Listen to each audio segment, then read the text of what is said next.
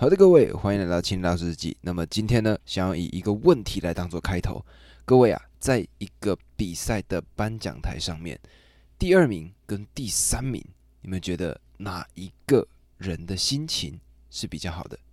答案呢，可能很超出你的预料，并不是那个名次比较好的第二名，答案是第三名，其实心情比较好。那么这个呢，其实是有做过非常多的研究的。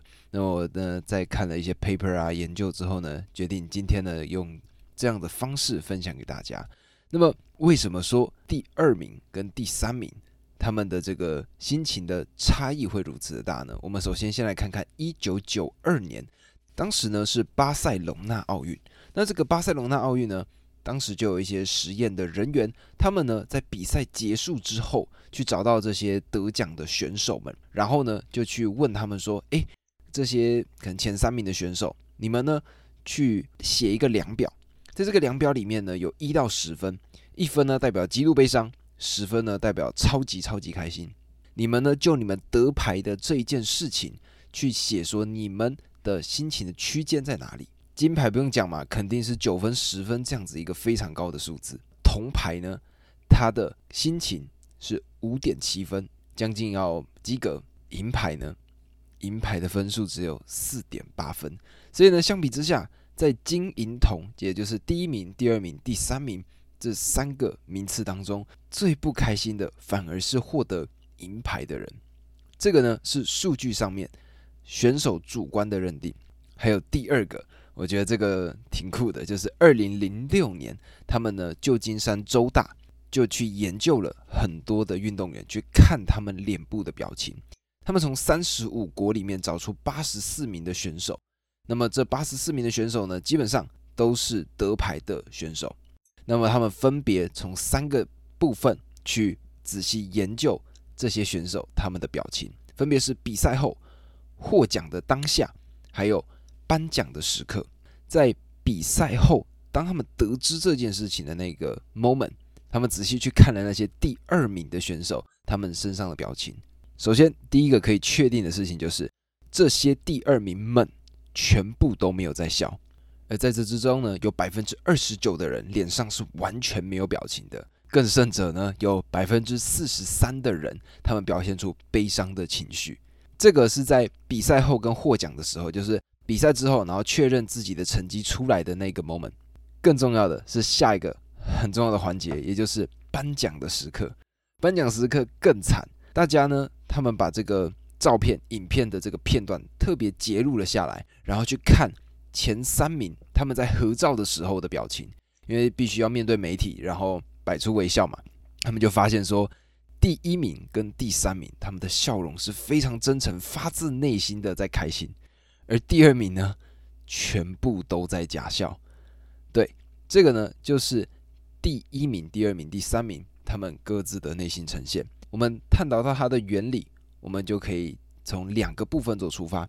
第一个部分叫做反事实，第二个部分叫做厌恶损失。第一个部分呢，反事实其实呢，就是在探讨说，如果这件事情没有发生，那它的这个反面会是什么？举例来说，如果是乐透得奖。彩券得奖的话，它的反事实就是彩券没有得奖。我们呢把这个反事实的概念套用到第二名跟第三名身上，你就会发现他们两个人在反事实这件事情上有巨大的落差。第二名他的反事实就是什么？赢过第一名，成为冠军嘛。所以呢，他的事实就是第二名，他的反事实就是第一名，也就是赢得所有的比赛奖项。反过来，我们看第三名他的事实跟反事实。第三名的事实呢，是他得到了奖牌。那他的反事实是什么？就是没有挤进前三名，也就是没有得到奖牌。那相较之下，对于第二名这个人来说，他的落差是非常非常大的，因为他只要再多一丁点的努力，他就已经可以成为第一名，也就是打败当次比赛的所有选手。那么这样子的落差呢，马上就可以看得出来，嗯。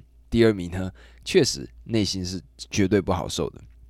那么第二个部分呢，叫做厌恶损失。那么什么是厌恶损失呢？各位，我们设想两个人的情况，一个人呢叫做小明好了，然后另外一个人呢叫做小华。那么小明呢，他呢在这个职场上表现不错，所以呢得到了加薪，加薪百分之三。那么小华呢表现更加优异，他呢得到了百分之十五的加薪。而隔了一阵子呢，这个时间的过去之后呢，公司突然出台了一个新的规则、新的规矩。这个时候呢，小明从原先的三趴加薪变成了百分之五的加薪，而相反的，小华呢，他因为公司的制度呢，从原先十五 percent 的加薪变成十 percent 的加薪。